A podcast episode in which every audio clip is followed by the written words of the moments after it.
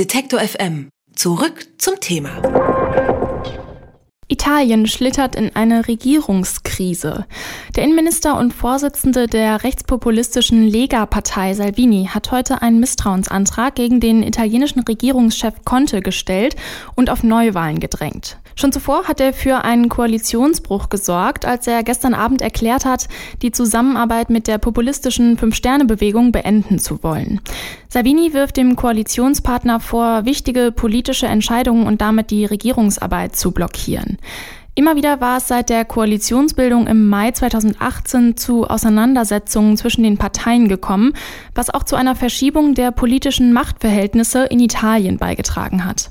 Salvinis Lega ist mittlerweile Umfragen zufolge die mit Abstand stärkste Partei in Italien. Wie es in Italien weitergeht und was das für die EU bedeutet, bespreche ich mit Tobias Mörschel.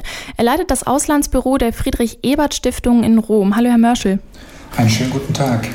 Erst der Koalitionsbruch, heute dann das Misstrauensvotum. Wie geht es jetzt in Italien weiter? Der weitere Prozess wird sich jetzt erst in den nächsten Tagen herauskristallisieren, weil es ein paar formale Klärungsprozesse gibt. Gestern hat Salvini die Koalition mehr oder weniger für beendet erklärt und Neuwahlen eingefordert. Nun ist es so, der Premierminister Conte hat darauf hingewiesen, dass es nicht Aufgabe und das Recht des Innenministers wäre, Wahlen anzusetzen und hat sich erstmal geweigert, zurückzutreten. Jetzt ist der nächste Schritt, dass die Liga, die, der Juniorpartner in der Regierung, das Misstrauen offiziell im Parlament ausgesprochen haben will, dass also sozusagen der Regierungschef der eigenen Regierung über den Koalitionspartner stolpert und damit den Weg frei zu machen für Neuwahlen. Das heißt, das Verfahren muss jetzt alles erst noch so ein bisschen in den nächsten Tagen geklärt werden. Das Parlament hat sich gestern eigentlich für einen Monat in die Sommerpause verabschiedet. Die Lega wurde gerne so schnell wie möglich die Regierung stürzen, um zu Neuwahlen zu kommen. Und in den nächsten Tagen werden wir ein, etwas noch ziehen und Gerangel haben, wann genau die Wahlen stattfinden werden. Und welche Rolle dabei der Staatspräsident spielen wird, ist noch unklar. Er könnte nämlich theoretisch auch sagen, nachdem die Regierung konnte, wahrscheinlich Mitte, Ende August eine Vertrauensniederlage im Parlament haben wird. Er guckt, ob es vielleicht noch alternative Mehrheiten im Parlament gibt, ob eine andere Regierung gebildet werden kann oder ob Neuwahlen angesetzt werden. Das heißt, der Weg bis zur Wahl ist noch unklar. Ich halte es aber für sehr, sehr sicher, dass Wahlen kommen werden. Mit großer Wahrscheinlichkeit wird das so Ende Oktober der Fall sein. Sie sind ja gerade in Rom. Wie erleben Sie die Situation da? Wie gehen die Italienerinnen und Italiener mit der Lage um? Man könnte jetzt ganz platt sagen, sowas hat es in Italien noch nie gegeben. Mitten im Hochsommer, kurz vor Ferragosto, dem Hochsommer Mitte September, August, ähm, ist politisch eigentlich tot. Äh, man könnte sagen, Rom ist eine Stadt ohne Römer momentan. Es sind nur Touristen da. Man fährt an den Strand, man fährt in die Berge. Es ist an sich die Zeit, wo keine Politik stattfindet. Und deswegen äh, ist es erstaunlich, dass Salvini jetzt diese Krise mitten sozusagen in der politischen Ebbe produziert. Wir hatten vorgestern die letzte Parlamentssitzung. Wie gesagt, danach wurde das Parlament geschlossen für eigentlich jetzt vier, Monate, vier Wochen Sitzungspause.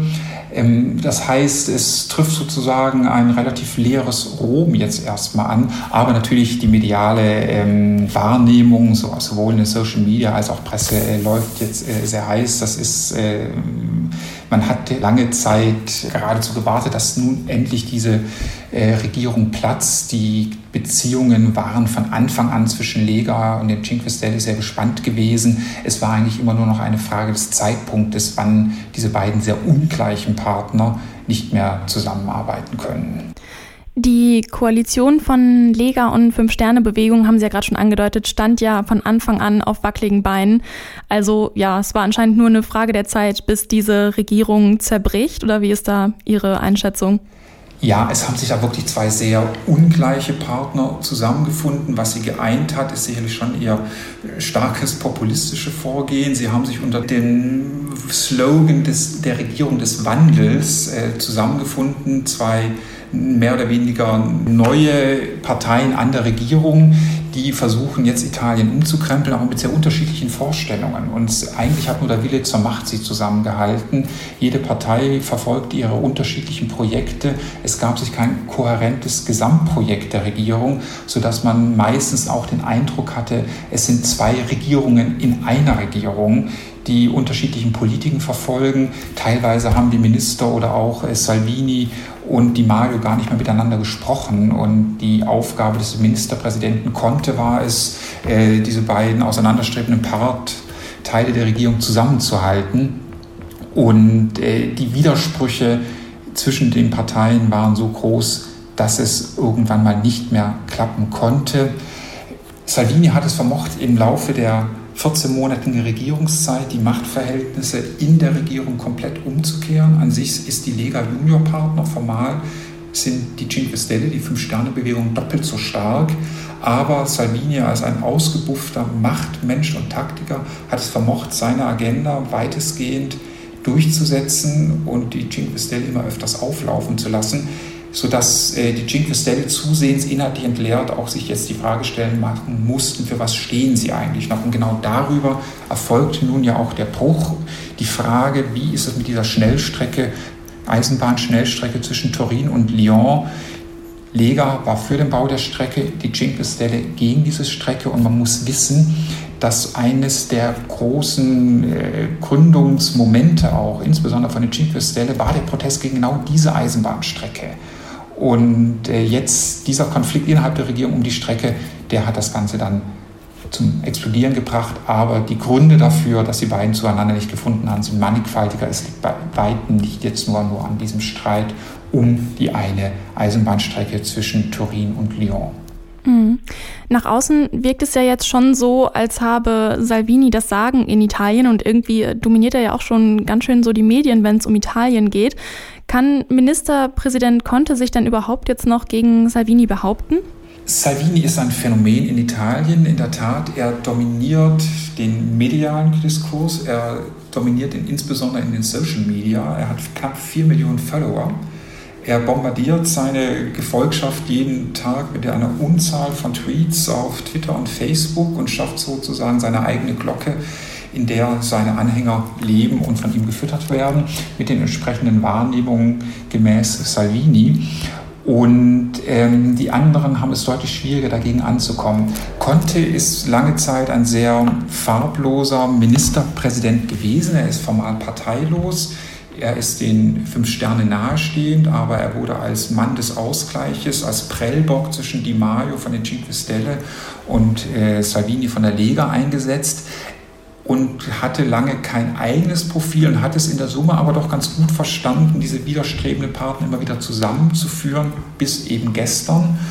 Und ähm, ist aber immer wahrgenommen worden, sozusagen, als äh, ja, sozusagen nur die Puppe von Salvini und Di Maio, die eigentlich beiden starken Männer in der Regierung, wobei es in der letzten Zeit so war, dass nur noch Salvini der starke Mann in der Regierung war. Was die Zukunft von Conte sein wird, der ja wie gesagt formal parteilos ist, ob er jetzt versuchen wird, eine eigene Partei zu gründen oder sich aktiv bei der Cinque Stelle äh, zu beteiligen, ist noch unklar. Aber ähm, er wird auf jeden Fall seine Tage als Ministerpräsident sind gezählt. Wenn die Regierung in Italien jetzt äh, tatsächlich zerbricht und der potenzielle neue Ministerpräsident Salvini heißt, welche Folgen hat das für die EU? Für die EU heißt es sicherlich, dass ähm, wenn Italien in politisch turbulente Zeiten kommt, sich das Auswirkungen haben wird auch auf die wirtschaftliche Entwicklung des Landes, die ohnehin schon mehr als schlecht ist, dass dies auch insgesamt auf den Euroraum auf den Wirtschaftsraum der Europäischen Union ausstrahlen wird. Das heißt, Europa wird noch weiter geschwächt werden, wird noch uneiniger werden und das justament zum selben Zeitpunkt, wo mit nun wohl doch größter Wahrscheinlichkeit Großbritannien die EU verlassen wird. Zum selben Zeitpunkt wird Italien ein noch wackeliger Kandidat innerhalb der EU werden. In Italien zeichnet sich eine Regierungskrise ab.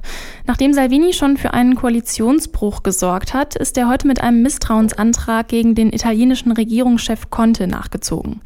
Wie es in Italien weitergeht, darüber habe ich gesprochen mit Tobias Mörschel. Er leitet das Auslandsbüro der Friedrich-Ebert-Stiftung in Rom. Vielen Dank für das Gespräch. Gerne, herzlichen Dank an Sie. Alle Beiträge, Reportagen und Interviews können Sie jederzeit nachhören im Netz auf detektor.fm.